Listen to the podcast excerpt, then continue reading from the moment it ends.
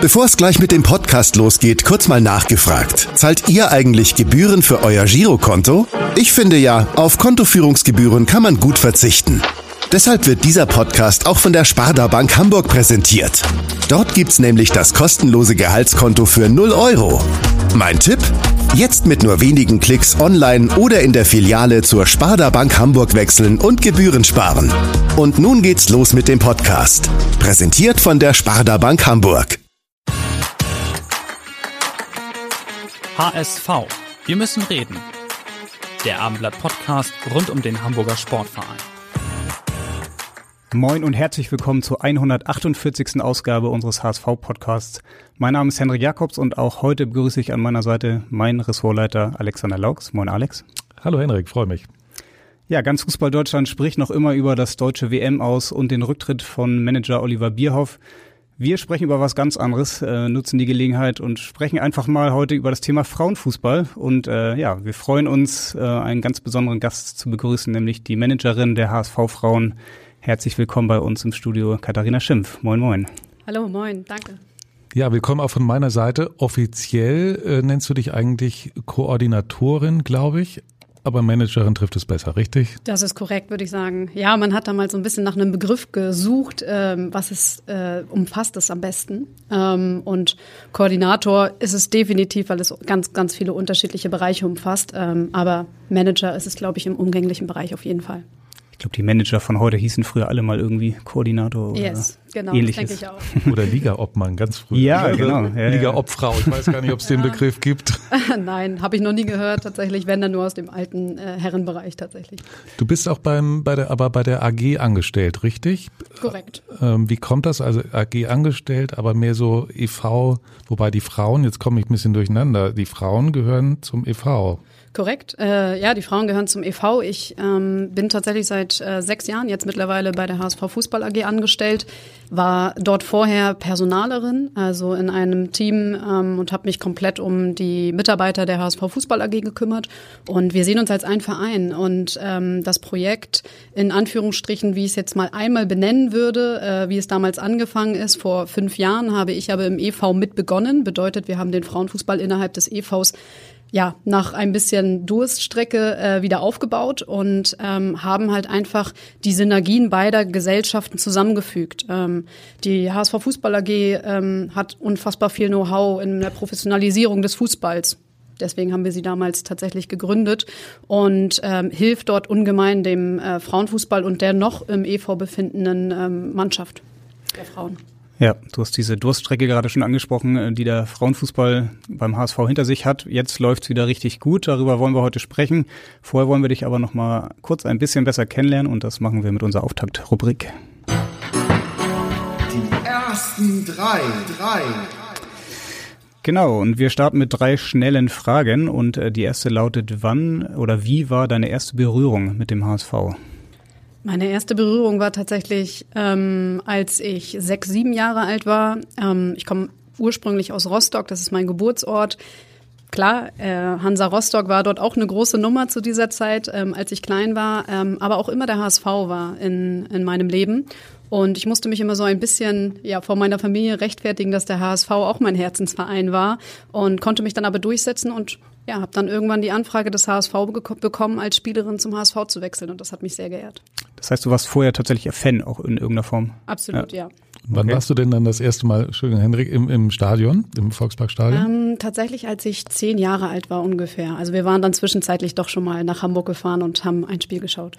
Okay, dann schließen wir da mal die dritte Frage an. Wann hast du denn dein erstes HSV-Trikot getragen? Schon vorher im Stadion oder dann erst mit deiner Tätigkeit Tatsächlich, als Spielerin? Äh, vorher im Stadion schon. Ähm, das heißt, ich hatte schon ein Hansa Rostock-Trikot und ein HSV-Trikot. Ja, sehr schön. Auf jeden Fall eine HSV-Vergangenheit. Ähm, ja, HSV hat dich schon früh begleitet. Du hast es gesagt, du bist dann mit 18 aus Neubrandenburg, hast du damals gespielt, bist du zum HSV gewechselt. Mhm. 2008 war das. Hast dann für die Bundesligamannschaft der HSV-Frauen damals gespielt. Kannst du mal erzählen, wie damals der HSV dann auf dich aufmerksam wurde? Gab es da schon so ein Scouting-System oder wo wurdest du entdeckt? Ja, ich glaube, damals war es Claudia von Lanken. Das war die damalige Zweitliga-Trainerin bei den HSV Frauen in der zweiten Mannschaft. Und sie hat mich beim FFV Neubrandenburg, äh, der auch in der zweiten Bundesliga gespielt hat, entdeckt und ähm, ja, immer wieder mal angesprochen. Und dann hat der Wechsel stattgefunden. Hm, ich meine, das ist jetzt nicht Steinzeit, aber es ist ja schon ein paar Jährchen her. Wie war das denn damals? Was hast du denn verdient? Auch direkte Frage. Natürlich in der Bundesligamannschaft des HSV. In der Bundesligamannschaft. Nein, also einfach um die, es war ja wirklich einfach eine andere Zeit. Darauf spielt ja. das natürlich äh, ja. ab. Ähm, also wir haben auch kleine Aufwandsentschädigungen bekommen, die dafür gesorgt haben, dass wir neben der Schule oder neben der Ausbildung dann ähm, auch gut leben konnten. Okay. Mehr willst du nicht verraten. Gut umschifft, oder? Ja, sehr gut. Ja, geht so. Auf jeden Fall warst du dann 2012 ja nicht mehr dabei, als dann der HSV sich entschieden hat, die Frauenmannschaft vom Spielbetrieb abzumelden. Das war ja, ja schon ein großer Aufschrei dann auch damals. An 150.000 Euro hat's äh, gelegen. Jetzt musstet ihr dann quasi wieder unten anfangen. Wie denkst du heute darüber, so ein bisschen zurückgeblickt ja, auf diese Entscheidung von damals?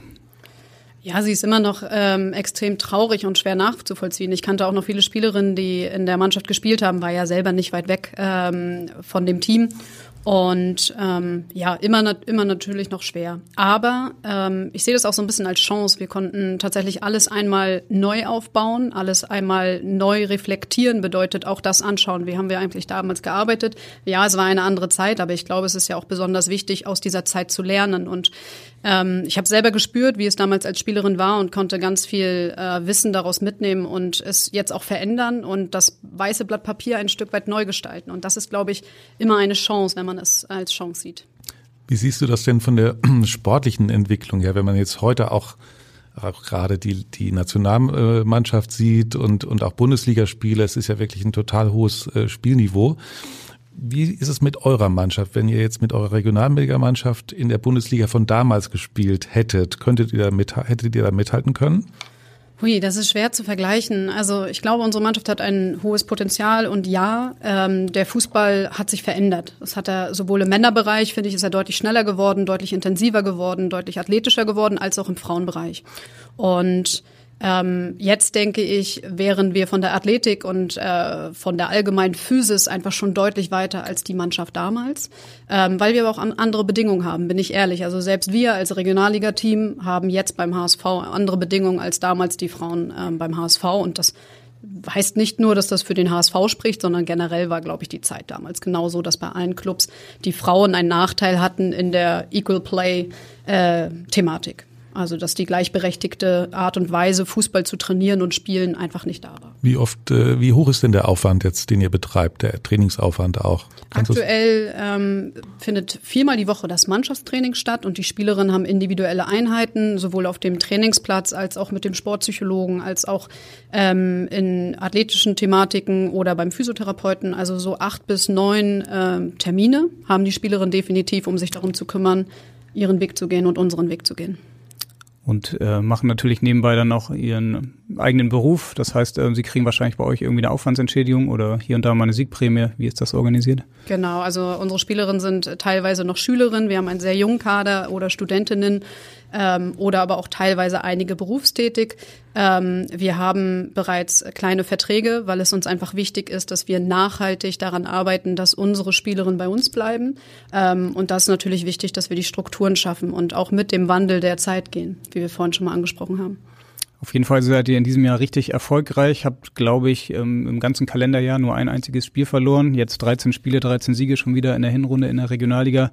Die einzige Niederlage dann ausgerechnet im Playoff-Rückspiel dann in Potsdam. Das hat wahrscheinlich schon ein bisschen gedauert, oder? Diese Enttäuschung abzuschütteln. Wie war das für dich und für die Mannschaft? Ja, es hat eine Weile gedauert. Also ähm, bei der Mannschaft glaube ich sogar noch ein Stück weit länger, weil wir sehr, sehr viele junge Spielerinnen ähm, im Team haben, die einfach genau diese Erfahrung noch nicht machen durften. Ähm, ich für mich, ich habe zumindest schon mal ein paar Abstiege, ein paar Aufstiege, ein paar Erlebnisse in meinem Rucksack ähm, dabei, den die Spielerinnen halt einfach noch nicht haben. Und ähm, ja, ich muss aber sagen, mit Ende der äh, Sommerpause waren alle eigentlich wieder resettet und waren wieder bereit, äh, neu anzugreifen und ähm, ich glaube, die Erfahrung, die wir da gesammelt haben, hilft uns in diesem Jahr und ich glaube auch für die Zukunft. Ähnlich eigentlich wie bei den HSV-Profis, ne? Die hatten ja auch ja, diese ähnlich. große Enttäuschung dann mit dem Nichtaufstieg im Relegationsrückspiel und ja. jetzt aber auch wieder vorne mit dabei. Also genau. Ja, vielleicht klappt es dann dieses Jahr mit dem gemeinsamen Aufstieg. Ist das das große Ziel? Das wäre perfekt. ich habe noch eine Frage zu, zu Potsdam, die jetzt ja nun zweite Liga spielen. Das ist äh, eine von sieben, hat Henrik rausgesucht, dankenswerterweise vorher, von sieben, äh, sieben von 14 Mannschafts- oder Zweitvertretungen. Äh, das ist ja eigentlich nicht so ganz optimal. Ne? Müsste man da vielleicht über eine Änderung, über eine Reform nachdenken? Ja, ich denke, da sollte tatsächlich einiges nochmal überdacht werden. Also alleine gehen wir ja schon davon aus, was die Relegation angeht, was immer wieder ein scharfes Thema ist. Ich meine, der schwierigste Step auf unserem Weg ist tatsächlich die Relegation in die zweite Liga, ähm, weil ab der zweiten Liga beginnt ein Direktaufstieg in die erste Liga. Ähm, als Meister nicht aufzusteigen, pff, ist fragwürdig ähm, und ist natürlich auch schwer. Ähm, und was dann die Ligenreform angeht, ist es natürlich so, wenn wir jetzt wieder überlegen, dass wir den nächsten Schritt in die zweite Liga gehen, ähm, dann haben wir die Möglichkeit, schneller aufzusteigen, weil es fast nur zweite Mannschaften gibt. Also es gibt, glaube ich, drei, vier Teams aktuell, die dann um den Aufstieg mitspielen. Das ist ja eigentlich irre, ne? Irre, also das total. Ja, für uns in dem Fall gegebenenfalls gut, wenn wir es dann äh, in die zweite Bundesliga schaffen, aber insgesamt natürlich einfach für die Entwicklung des Frauenfußballs vielleicht nicht optimal. Wie groß ist denn der Sprung zwischen Regionalliga und zweiter Liga leistungsmäßig? Mm, der Sprung ist schon ordentlich, vor allen Dingen ähm, in den athletischen Voraussetzungen, weil einfach die Gegebenheiten, die Bedingungen, unter denen die Regionalligisten und die Zweitligisten trainieren und spielen, einfach noch ein zu großer Unterschied ist. Das muss enger werden, das ist wichtig. Ähm, Im Endeffekt hat es aber ähm, kein Verein mehr die Möglichkeit, der nicht Bundesligist ist, also Herren-Bundesligist, benenne ich es mal, eigentlich nicht mehr die Möglichkeit, in die zweite Liga aufzusteigen, weil es halt einfach finanziell und strukturell so geschaffen ist, dass es nicht mehr möglich ist. Also ich bin damals noch mit dem Bramfeld SV in die zweite Liga aufgestiegen oder auch jetzt vergangener Zeit Henstedt-Ulzburg. Für solche Vereine wird es zukünftig sehr schwer möglich sein, in die zweite Bundesliga aufzusteigen. Wie ist das denn bei euch mit den Strukturen? Seid ihr prinzipiell schon so weit, jetzt auch dann in der zweiten Liga zu spielen und perspektivisch dann auch in der Bundesliga wieder? Ja, absolut. Also das war unsere wichtigste Aufgabe von Anfang an. Ähm, ich habe sofort äh, mich mit Horst Rubesch zusammengesetzt und wir haben überlegt, okay, wie schaffen wir es so schnell wie möglich, die sportlichen Strukturen so zu schaffen, dass wir immer eine Liga vorausdenken. Bedeutet, wir befinden uns gerade in der Regionalliga und wir versuchen mindestens Zweitligamaß zu haben. Ich glaube sogar, und ich weiß es auch, äh, wir haben sogar schon ein Maß drüber. Das heißt, unsere Bedingungen sind schon außer der wöchentliche Austausch oder Wettkampf mit den Mannschaften sind unsere Bedingungen schon fast gleichwertig zu einem Erstligateam. Zu euren Zielen haben wir eine konkrete Nachfrage und zwar kommt die von eurer Torhüterin. Hi Kati, hier ist Lela. Ich hoffe natürlich, dass du mich schon an meiner Stimme erkannt hast. Ich dachte, bevor ich dir die Frage stelle, dass wir oder ich einfach mal Danke sage, denn ich glaube, ganz viele wissen gar nicht, was du alles für den HSV, aber vor allem persönlich für uns als Mannschaft alles machst. Und demnach einfach mal Danke, denn das ist definitiv nicht selbstverständlich und wir wissen es alle sehr zu schätzen. Und jetzt kommen wir zur Frage. Meine Frage ist, wo du die HSV-Frauen in drei Jahren siehst. Tschüss. Eine Perspektivfrage. Ja, nette, ja, wie sieht's aus? Nette Frage von der eigenen Spielerin, ne? Bisschen Druck machen, ne? ja, ich kann die Frage ja mal zurückschmeißen zu ihr. Ja. Schauen. ähm, ja, wo sehe ich die Frauen? Ähm, auf jeden Fall im, im Bundesliga-Bereich. Also Bundesliga-Bereich ist groß gefasst, äh, zweite Liga mindestens. Ähm, ich hoffe, wir schaffen es in diesem Jahr einfach in die zweite Liga aufzusteigen und ähm, schaffen strukturell noch bessere Bedingungen, damit die Spielerinnen es dann auch automatisch ähm, in die nächste Ebene schaffen. Ähm, ich glaube ganz fest daran, hast du gute Strukturen, hast du Spielerinnen, die sich wohlfühlen und da danke an Leila zurück. Ähm, das scheinen sie zu tun bei uns und das ist mir auch besonders wichtig. Ähm, dann glaube ich, dass der Erfolg von ganz alleine kommt und dann ist, glaube ich, in den drei Jahren alles möglich. Katharina, ich muss mal eine vielleicht etwas naive Frage stellen, weil du hast ja viel mit auch äh, Vertragsverlängerungen zu tun oder wenn es darum geht, dass sie dann im Verein bleiben. Wie läuft sowas denn ab? Haben die dann die Spielerinnen auch mittlerweile in dem Niveau ihre Berater dabei oder Beraterinnen? Ähm, oder sitzt man da einfach ganz entspannt äh, bei einem Testing Kaffee oder Tee, wie auch immer, und Kuchen und bespricht das dann? Wie läuft das ab? Ja, interessante Frage, glaube ich, vor allen Dingen für ähm, den weiblichen Fußballbereich, weil ich glaube, viele sind sich darüber gar nicht bewusst, dass gerade der Beratermarkt in den letzten Jahren eigentlich brach lag. Also damals zu meiner Zeit gab es kaum Berater, die Spielerinnen hatten, sondern nur die Spieler hatten. Ähm, das wandelt sich gerade. Ähm, ich glaube, nicht nur durch die Europameisterschaft, sondern auch schon vorher kam es immer mehr dazu, dass die Spielerinnen mit Beratern um die Ecke kamen. Und bei uns ist es natürlich so, dass dadurch, dass wir so viele junge Spielerinnen haben, äh, sind die natürlich besonders interessant auf dem Markt und werden gerade von sehr vielen Beratern angesprochen. Ob das Fluch oder Segen zugleich ist, das weiß ich nicht genau. Das bewerte ich gerne ein Stück weit später, wenn ich nochmal bei euch eingeladen werde. Aber trotzdem ist es natürlich sowohl eine Unterstützung für die Spielerin ähm, als auch ein Weg auf, dem, auf der Professionalisierung des äh, Frauenfußballs. Tatsächlich auch schon im Regionalliga-Bereich dann? Ja, ich glaube, es ist ein bisschen atypisch bei uns. Also wir mhm. haben, glaube ich, natürlich ähm, ja doch schon ein anderes Potenzial an Spielerinnen, die jetzt schon ein Stück weit höher spielen könnten als ein typischer Regionalligist. Ihr habt ja im Sommer auch eine Spielerin verloren Richtung Eintracht Frankfurt. Ähm, jetzt bin ich mir gar nicht sicher, hatte sie noch einen laufenden Vertrag oder wurde sie dann quasi rausgekauft? Habt ihr eine Ablöse bekommen? Kannst du das sagen? Äh, genau, also wir waren tatsächlich an der Stelle noch nicht ganz so weit, dass wir die Verträge schon hatten. Jetzt sind wir schon einen Schritt weiter und ähm, hätten dann die Möglichkeit, eine Ablösesumme zu fordern. Mhm. Also das ist durchaus üblich jetzt auch in dem Bereich, dass äh, Ablösesummen gezahlt werden. Das ist ja auch wie du es gesagt hast, ein Schritt zur Professionalisierung genau. ernst genommen werden, irgendwie auch Respekt. Also das ist ja der normale Mechanismus ja. dann, ne? Ja, also über diesen Schritt freue ich mich ehrlicherweise sehr, weil im Endeffekt ähm, sprechen wir darüber, dass äh, der Frauenfußball besser werden soll und mehr Sichtbarkeit bekommen soll, aber wie, wenn nicht die Strukturen professionell genug sind. Und das gehört für mich für, zu professionellen Strukturen dazu. Ähm, und daraus könnte sich natürlich auch ein Markt entwickeln. Ne? Und für die Vereine könnte es halt interessanter werden, eine Frauenfußballmannschaft ähm, inne zu haben, weil man natürlich damit auch ein Transfergeschäft ähm, aufbauen kann und auch ja irgendwie doch auch einen Invest hat und äh, eine Vermarktung hat. Habt ihr denn auch selbst schon mal investiert für eine Spielerin, dass ihr mal ähm, ja bisschen auch Geld ausgeben musstet, damit sie zu euch kommt? Ja, noch nicht. Ähm, kommt bestimmt bald in den nächsten Jahren. Mhm. Wie war das jetzt? Ihr habt zum, jetzt zum Ende der, der Saison in diesem Jahr habt ihr auch durchaus zu, ordentlich Zuschauer gehabt, was natürlich auch an dem Aufruf lag, ähm, dann eben auch diese eure Spiele zu besuchen, äh, die WM in Katar äh, zu, äh, zu boykottieren. Ähm, hat sich eigentlich aber auch die EM ein bisschen vorher schon positiv ausgewirkt auf die Zuschauerzahlen, diese erfolgreiche Europameisterschaft der Frauen? Mm, ich glaube, unser Zuschauerzuwachs hatte weder was nur mit dem Boykott in Katar zu tun, noch ähm, nur mit der Europameisterschaft, sondern es hat schon viel eher begonnen. Wir haben äh, das Glück gehabt, dass tatsächlich ähm, ein großer Teil der aktiven Fanszene schon im Laufe äh, der letzten Saison auf uns aufmerksam geworden ist. Und wir hatten ein äh, Pokalfinale mit 1800 Zuschauern ausverkauft im BU-Stadion. Wir hatten Aufstiegsspiele mit 1800 Zuschauern, was für eine Regionalligamannschaft enorm viel ist. Und ähm, ja, es hat sich halt entwickelt. Also vorher war es halt Mama, Papa, Oma, Opa, die bei uns zugeschaut haben. Und jetzt ist es halt der HSV-Fan mit Kutte, der bei uns in Norderstedt am Platz steht. Ähm, oder dann halt unsere kleinen Stadien besucht, in denen wir dann halt teilweise spielen. Und das ist etwas sehr Besonderes. Und ich glaube, ähm, es hat nichts mit der Europameisterschaft oder, oder dem Boykott zu tun, sondern ähm, es war vorher schon da und es entwickelt sich gerade immer mehr.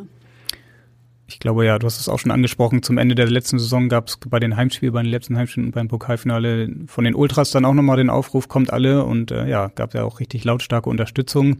Hast du da so das Gefühl gehabt, ähm, die Leute haben auch dann richtig Motivation gewonnen, dann auch euch häufiger jetzt zu unterstützen? Äh, kommen da jetzt Leute wieder, jetzt auch zu den normalen Ligaspielen? Ja, absolut. Sie kommen wieder und es kommen immer mehr neue äh, Gesichter, die ich noch nicht kenne. Ähm, das ist, glaube ich, die Tradition dieses Vereins und das ist auch so ein Stück weit der Stempel, des gesellschaftlichen Wandels. Also ich glaube, durch die Europameisterschaft, du hast es eben angesprochen, sind mit Sicherheit noch mehr Deutsche darauf aufmerksam geworden, wie attraktiv und wie äh, cool Frauenfußball ist, ähm, weil es hat irgendwie noch mal ein paar andere Werte, welche sie es vermittelt.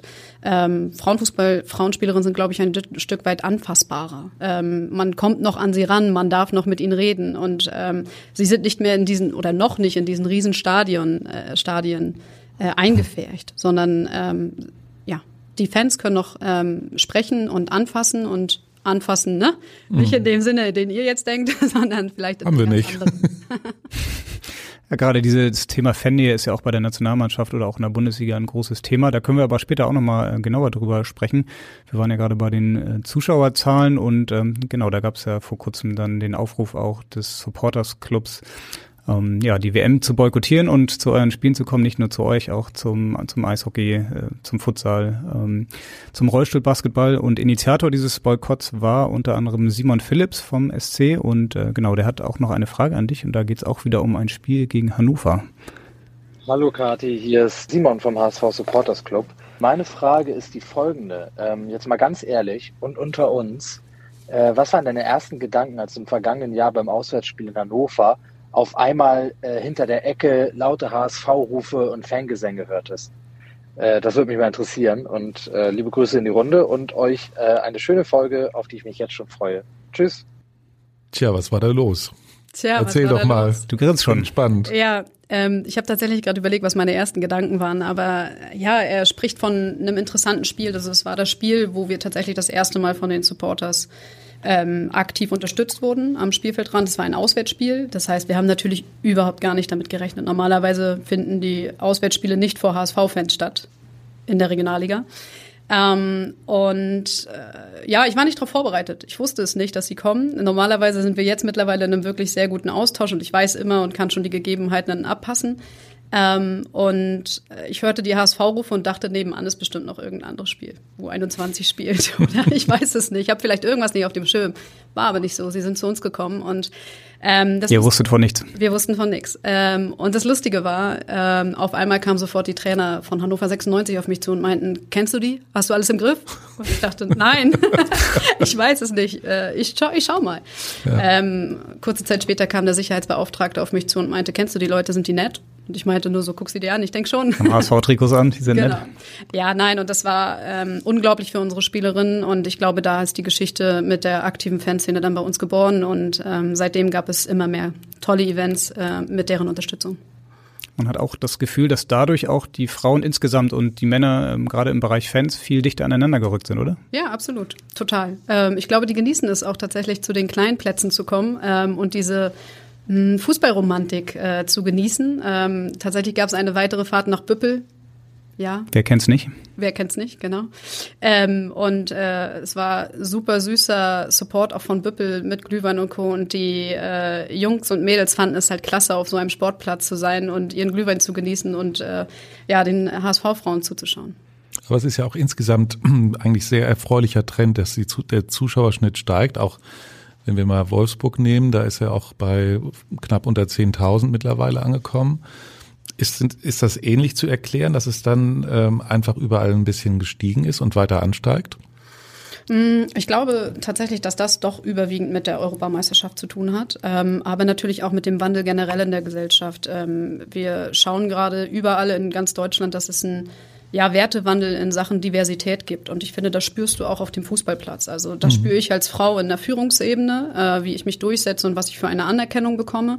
Aber das spüren auch unsere Fußballerinnen letztendlich auf dem Fußballplatz, dass halt immer mehr Menschen und vielleicht auch Herren, ich nenne es bewusst, vielleicht ähm, ja ihr Klischeedenken wegpacken und äh, einfach mal hingeschaut haben. Ähm, kleine Anekdote: Ich habe äh, irgendwann vor zehn Jahren bin ich bei Bramfeld angekommen, habe ein Projekt vorgestellt, ähm, auch eine Entwicklung einer Frauenfußballabteilung und der Präsident hat mich angeguckt und gesagt, äh, Frauenfußball ist wie Reiten mit Eseln. Und ich habe ihn ausgelacht und ich habe ihm gesagt, ich werde dir beweisen, dass es nicht so ist.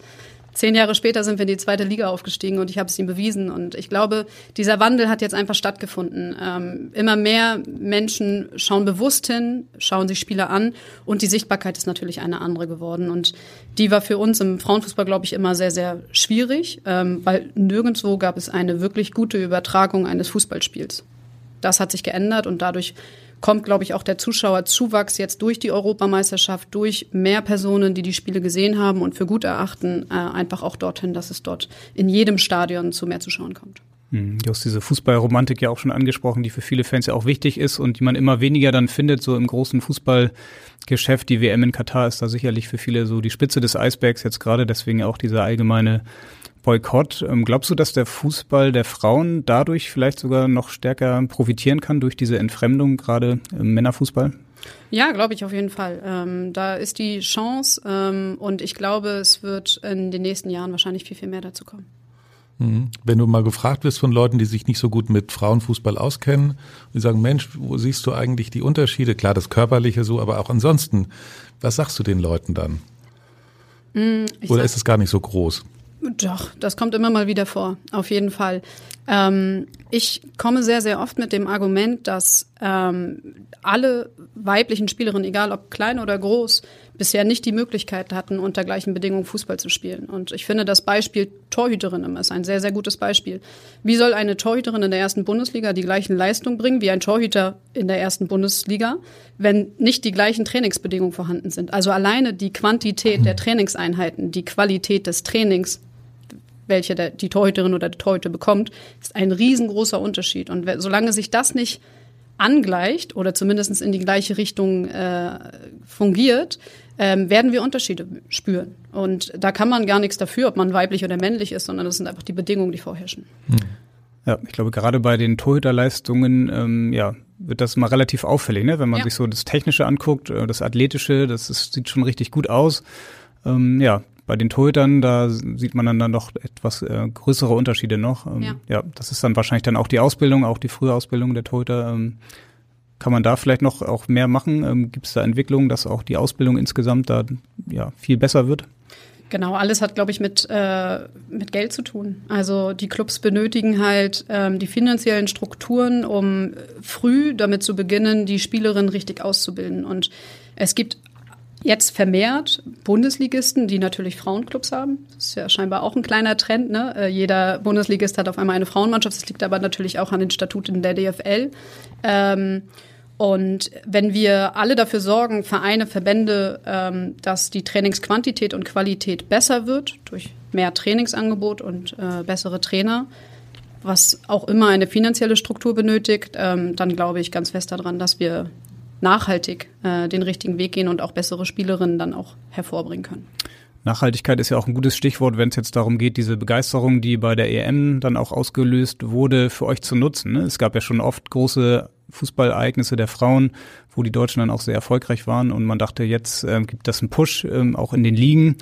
Ähm, ja, ich glaube, jetzt wird auch allgemein mehr Frauenfußball im Fernsehen gezeigt. Was denkst du, wie könnt ihr diese Quoten, die ja wirklich stark waren, ich glaube, das EM-Finale der Frauen haben mehr Zuschauer ja. gesehen als jetzt das letzte WM-Spiel der Deutschen gegen, gegen Costa Rica. Wie könnt ihr das nachhaltig dann für euch nutzen? Mm, ich glaube, es ist extrem wichtig, dass genau das, was du gerade angesprochen hast, die Sichtbarkeit steigt. Ähm, und der neue TV-Vertrag ist da natürlich enorm viel wert. Ähm, wir bekommen durch diesen neuen TV-Vertrag in der ersten Bundesliga deutlich mehr Gelder in die erste und zweite Liga ähm, und dadurch auch viel, viel bessere Strukturen. Ich glaube, das ist der Beginn, dass und dafür hat die EM geholfen, ähm, dass es halt Richtung Professionalisierung der deutschen Bundesliga geht. Und da haben uns einfach viele Länder einen Schritt voraus. Also gerade die Engländer, auch die äh, Spanier und die Italienerinnen, das sind bereits professionelle Ligen. Und ich hoffe halt einfach, dass es dazu kommt, dass die deutsche Liga auch eine wird. Ich finde ja also aus deinem, wenn man dir so zuhört, dann merkt man einfach, wie, wie viel Elan und wie motiviert du da so die, die Sachen auch äh, da rangehst und die beschreibst und diese Begeisterung oder diese hohe Motivation merkt man auch bei der nächsten Sprachnachricht, die von eurer Kapitänin kommt, Viktoria Schulz nämlich. Moin Kati, ich möchte die Gelegenheit einmal nutzen, um dir ein riesiges Dankeschön auszusprechen ähm, für all das, was du in den letzten knapp zwei Jahren auf die Beine gestellt hast.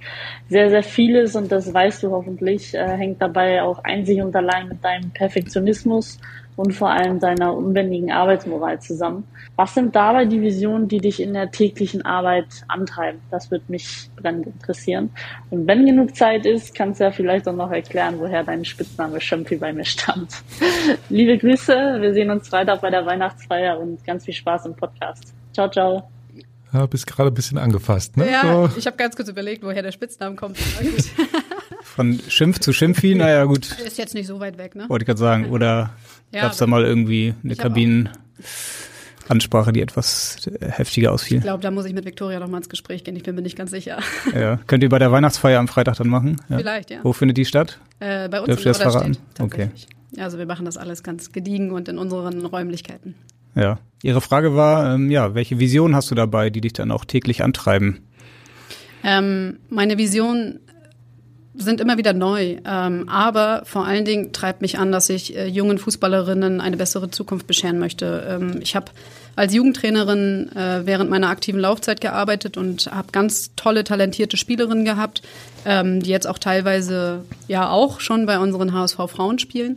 Und ich habe mir einfach immer wieder geschworen, dass ich ähm, möchte, dass sie eine bessere Zukunft, was die Fußballstrukturen und auch was die finanziellen Strukturen angeht, ähm, haben werden. Und ich glaube, ich kann mittlerweile meinen Erfahrungsschatz, den ich einfach gesammelt habe, dort gut mit einbringen und ähm, ja, in dem Momentum des gesellschaftlichen Wandels gemeinsam mit äh, ganz vielen anderen Supportern dafür sorgen, dass sie eine tollere Zukunft haben. Ihr habt natürlich auch mit Horst Rubesch da jemanden, der auch für den Frauenfußball brennt. Äh, das ist natürlich für euch ein riesen Faustpfand. Ähm, ja, er setzt sich sehr stark auch für euch ein. Wie oft siehst du ihn? Ähm, ja, wahrscheinlich häufiger als Jonas Bold, oder? Ja, ich glaube auch schon fast. also eigentlich fast täglich. Äh, wenn wir zusammen im Nachwuchsleistungszentrum sind, sehen wir uns und dann sprechen wir uns auch. Wir haben nicht immer Themen, aber wenn ich ihn brauche, ist er an meiner Seite und das genieße ich auch. Er lässt mir freie Hand. Ähm, er gibt mir immer wieder seinen Erfahrungsschatz weiter, der enorm ist und ich kann ihn mit meinem matchen und schauen, ob es das Richtige äh, für unsere HSV-Frauen ist. Ich würde ihm fast zutrauen, dass wir auch zu eurer Weihnachtsfeier kommen. Wenn er eingeladen kommt, ist, kommt er? Das kommt er. ja. Ja, er kommt und jetzt kommt er hier auch noch mit einer Frage an dich. Hallo Kathi, hier ist Horst Rubisch. Ich habe da mal eine Frage. Ich meine, du machst jetzt als Managerin äh, der Frauen eigentlich alles, was drumherum zu tun und zu machen ist um die Mannschaft und so weiter.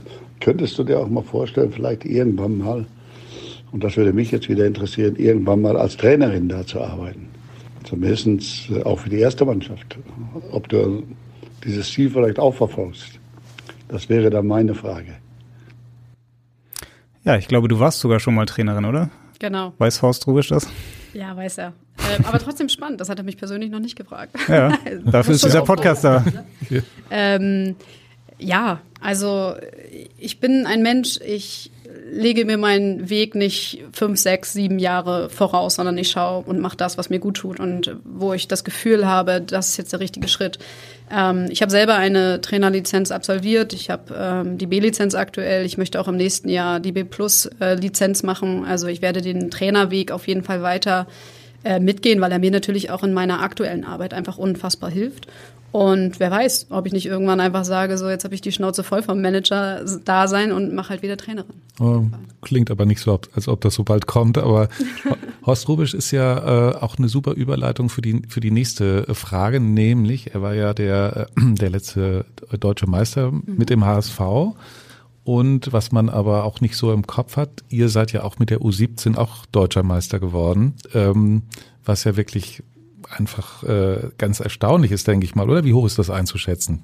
Ja, riesig. Also wir waren noch nie deutscher Meister ähm, bei den U17-Juniorinnen und wir hätten auch am Anfang der Saison nicht darüber nachgedacht. Ähm, aber es war großartig, dass die Spielerinnen und das Team das geschafft haben. Und ja, es war was sehr Besonderes für uns. HSV Deutscher Meister, das hat man jetzt auch nicht so häufig gehört. Ja.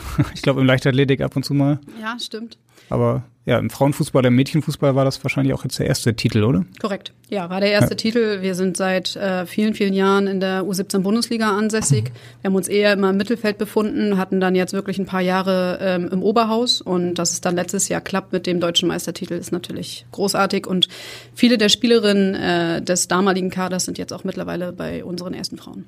Ich wollte gerade sagen, ich glaube sogar im Playoff gegen Potsdam waren auch schon ein paar Spielerinnen dabei, die waren erst 16 oder 17.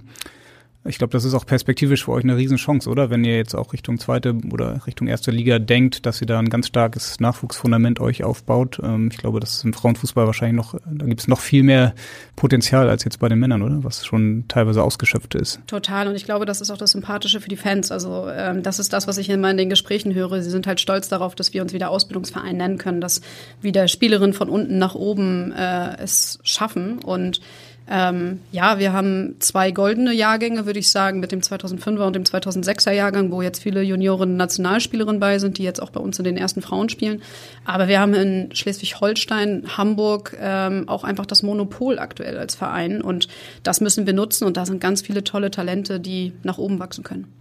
Aber wie muss man sich das denn vorstellen? Wie ist euer Scouting-System aufgestellt? Oder müsst ihr gar nicht mehr werben? Die kommen so wie sie rufen sowieso bei euch an. Ja, natürlich hat der Verein eine große Strahlkraft, gar keine Frage. Das äh, ist die Raute, das ist das Schöne. Ähm, aber es spricht sich tatsächlich auch unser Ausbildungskonzept aktuell sehr stark rum. Und wir sind natürlich im sehr, sehr guten Austausch mit den Nationaltrainern, mit den Verbandssportlehrerinnen äh, in den unterschiedlichen Landesverbänden und können so immer wieder gemeinsam mit den Talenten schauen, was ist der beste Weg für die Spielerin individuell. Es ist nicht unmittelbar immer richtig, dann jeden äh, zum HSV zu holen, sondern manchmal sind die in ihren Jungsvereinen, wo sie vielleicht spielen oder auch äh, bei den Mädchen sehr gut aufgehoben, sondern wir gucken da wirklich immer individuell, was ist das Beste für jede einzelne Spielerin.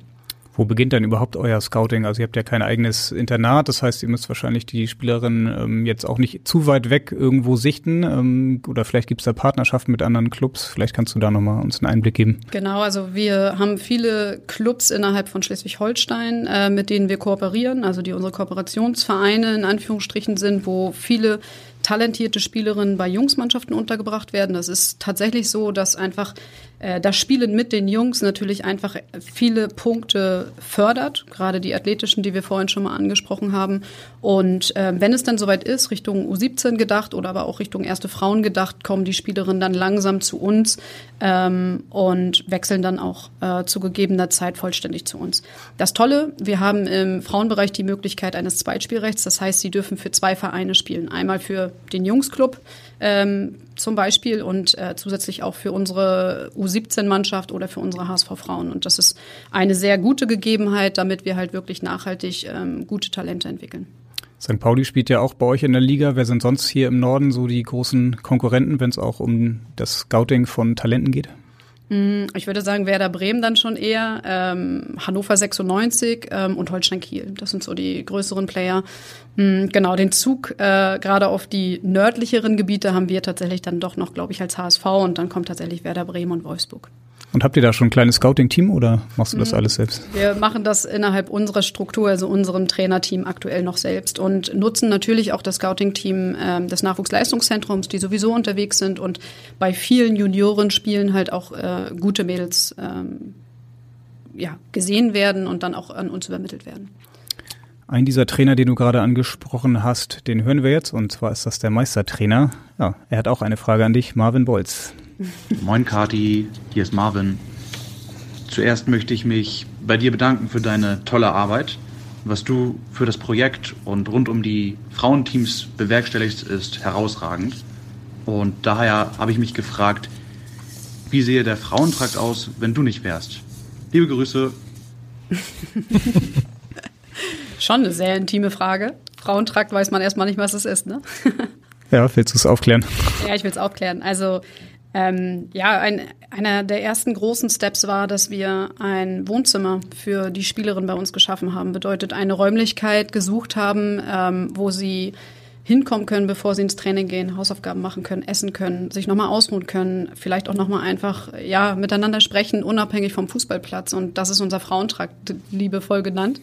Ähm, in Norderstedt. In Norderstedt tatsächlich, mhm. genau. Einfach da, wo Horst Rubesch damals trainiert und gespielt hat. Die Räumlichkeiten haben wir sozusagen aktuell übernommen und ähm, das tut uns unfassbar gut. Also auch im Vergleich zu anderen Clubs ähm, im weiblichen Bereich ist es halt schon etwas sehr Besonderes, weil viele diese Möglichkeiten aktuell nicht haben. Und ähm, ich denke, ihr habt vielleicht gerade schon so ein bisschen mitbekommen, das Menschliche ist uns sehr wichtig und dieses Menschliche kann nur in solchen Räumen, in solchen Gegebenheiten stattfinden und ähm, ja auch außerhalb des Fußballplatzes äh, muss halt gemenschelt werden und das ist unfassbar wichtig, um dann auch ein High-Performance-Team zu sein. Mhm. Wie sieht das denn jetzt in den nächsten Wochen aus? Jetzt habt ihr gerade Pause. Wir haben jetzt, im, bevor wir jetzt die Aufzeichnung begonnen haben, habe ich dich schon gefragt. Äh, ihr habt jetzt erstmal Winterpause, aber klär doch mal alle auf, was so äh, ansteht und vor allem, ob du jetzt auch Pause machen kannst oder ob du jetzt schon die nächsten Transfers einfädeln musst. Ja, ich war Gott sei Dank schon fleißig. Also ich habe äh, tatsächlich schon ein bisschen was vorbereitet. Ähm, ich muss mir unbedingt auch mal Urlaub gönnen und äh, werde das auch tun. Und äh, für das Team geht es jetzt auch erstmal in eine Winterpause von circa vier Wochen, ähm, was auch sehr wichtig ist, weil wir haben eine sehr lange Rückrunde. Ähm, wir beginnen dann äh, am 15. Januar wieder mit der Vorbereitung, mit dem Training und werden dann vier bis fünf Wochen ähm, uns vorbereiten, inklusive Testspiele. Da haben wir auch ein paar coole Testspiele ähm, schon organisiert. Also werden, wie auch im Sommer ähm, fast nur ausschließlich gegen Erst- und Zweitligisten testen, einfach weil wir uns diesem ne Niveau immer mehr annähern wollen und natürlich auch gerade ähm, ja, der Wettkampf in der Regionalliga uns nicht immer unmittelbar auf die Ebene fordert, die wir nachher in den Relegationsspielen benötigen. Und ähm, ja, dann geht's los äh, Richtung Rückrunde. Und die Rückrunde wird dann auf jeden Fall sehr lang bis zum 18. Juni. Und äh, dementsprechend versuchen wir die Pause jetzt nochmal gut zu nutzen. Gibt es eigentlich irgendwie die Vision bei euch, dass ihr perspektivisch dann auch die Frauen in den Volkspark holt? Vielleicht ähm, ja in den Campus mit rein oder noch euren eigenen Trakt dann da aufbaut? Ähm, ja, ist das eine Vision, die du vielleicht auch hast? Ja, das ist natürlich immer mal wieder eine Vision. Ich muss sagen, uns geht es in Norderstedt extrem gut. Wir können da sehr ruhig arbeiten. Ähm, wir haben da sehr gute Gegebenheiten. Deswegen fragen wir uns immer mal wieder, ist es notwendig? Ähm, aber trotzdem herrscht diese Vision. Ähm, und wir prüfen das natürlich auch immer mal wieder. Es ist ja dann auch wieder, wie eingangs schon gesagt, ein gesellschaftliches Thema, also von der Gesellschaftsform her. Ja, wir werden sehen. Das wäre wär auf jeden Fall ein Fantasiegedanke, aber wir müssen da auch einfach gucken, wie es äh, weitergeht daran, daran anknüpfen würde mich auch sehr interessieren. Es ist ja sehr wichtig, dass ihr auch so eine eigene Identität auch habt, dass ihr nicht so als Anhängsel der Männer und so dann daherkommt. Ist es deshalb eigentlich, wäre es eigentlich sinnvoller, wenn ihr zum Beispiel in so ein Drittligastadion oder Regionalligastadion am Diebsteich dann, wenn ihr da spielen würdet, lieber etwas kleiner und oder ist es dann das HSV-Stadion? Hat ja, hätte ja auch einen Vorteil. Ja, ich glaube, das HSV-Stadion, also das Volksparkstadion, sollte für besondere Anlässe gelassen werden. Ähm, ich glaube, es funktioniert auch einfach nicht gut, wenn zwei Mannschaften drin spielen. Wir sehen ja ab und zu so schon unsere Problematiken mit unserem Rasen, ähm, der einfach durch die Regenfälle und wenig Licht im Norden mhm. äh, passiert. Dementsprechend ist es, glaube ich, nicht sinnvoll, die Mannschaft mit ins Volksparkstadion aufzunehmen. Ich glaube auch, ich finde es viel schöner in ein kleineres Stadion. Wir haben wieder dieses Thema Anfassbarkeit. Genau. Ähm, wir schaffen es wieder, dass ähm, einfach eine wohlige, gute Atmosphäre aufkommt. Und ich glaube, das kommt besser auf äh, in einem kleinen Stadion als in einem Stadion mit 57.000 Zuschauern. Du hast gerade gesagt, eventuell für besondere Anlässe gibt es da vielleicht sogar die, die, Idee, irgendwann mal zu irgendeinem besonderen Spiel dann auch im Volksparkstadion zu spielen? Ja, also wir haben auf jeden Fall schon oft drüber gesprochen. Ähm, es gab vor allen Dingen aus der Fanszene schon den Wunsch, vielleicht das Derby äh, mal im, im HSV-Stadion zu spielen.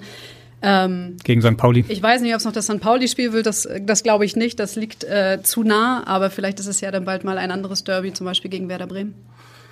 Ja, können wir vorstellen, dass da ein paar Zuschauer kommen, oder? Ja, denke ich auch. Würden wir auch drüber schreiben. Also, auch im Vorfeld schon. Ja. Sehr schön. Jetzt haben wir schon viel über die Zukunft und deine Vision gesprochen. Jetzt wollen wir noch mal kurz in die Vergangenheit gucken und das machen wir mit unserer Abschlussrubrik, denn ich gucke auf die Uhr. Wir kommen so langsam zum Ende auf die Zielgeraden. Meine Top 3. Wer sind denn deiner Meinung nach die drei besten äh, deutschen Spielerinnen in der bisherigen Geschichte? Du hast ja vielleicht sogar mit der einen oder anderen noch gegen, äh, miteinander oder vielleicht sogar gegeneinander gespielt. Ja, also ich fand für mich ähm, eine sehr besondere Spielerin war Kim Kulik. Ähm, wir haben zusammengespielt. Äh, ihre Karriere war leider viel zu früh vorbei äh, aufgrund von einer schweren Verletzung. Aber ähm, sie war damals mein Alter, also tatsächlich äh, wirklich beeindruckend, äh, wie weit sie einfach schon in diesem Alter war. Und ich glaube, sie hätte eine großartige Karriere gehabt. Ähm, ansonsten, ähm, Jennifer Marujan äh, war für mich auch eine sehr besondere Spielerin, vor allen Dingen, weil sie auch ja, meine Position gespielt hat, die ich am liebsten gespielt habe. Ähm, und da entwickeln sich ja immer Idolbilder und da schaut man auch gerne mal sich ein, zwei Dinge ab. Welche war das? Kurze Wissenslücke bei mir. Zehner oder, okay. oder Achter jetzt, ähm, genau. Also das, äh, die fand ich tatsächlich immer wirklich sehr besonders und ist auch immer noch eine sehr wichtige Spielerin für die deutsche Nationalmannschaft, die ja jetzt leider nicht dabei war bei der Europameisterschaft, weil sie auch eine sehr schwere Verletzung hatte. Ähm, ja, und eine dritte, kurz überlegen. Ah, nehmen wir Inka Grings. Inka die, Grings, ja. Die hat mich einfach beeindruckt als Stürmerin. Äh, ich hatte wirklich ein paar Spiele gegen sie und äh, war Außenverteidigerin und dachte mir, okay, gut, die haben wir jetzt gut abgemeldet. Und dann kam sie auf einmal in den letzten Minuten um die Ecke und macht halt irgendwie die entscheidenden Tore. Das war äh, sehr besonders, sehr beeindruckend und habe ich auch so, wenn ich ehrlich bin, im Frauenbereich noch nie erlebt. Okay, ja, gab mit Sicherheit auch noch andere gute Stürmerinnen, Birgit Prinz. Mit Sicherheit. Ähm, jetzt Alexandra Popp natürlich auch unvergessen ja. ihre Kopfballtore ja. bei der EM. Absolut. Aber ja, in der Top 5 dann vielleicht sind sie. Ja, auf jeden Fall. Sehr schön. Ja, ich würde sagen, damit sind wir auch so langsam am Ende angekommen und äh, hoffen, dass wir allen Zuhörerinnen einen interessanten Einblick geben konnten in das Thema Frauenfußball. Wir fanden es auf jeden Fall sehr interessant, was du heute zu berichten hattest. Vielen Dank, Katharina Schimpf.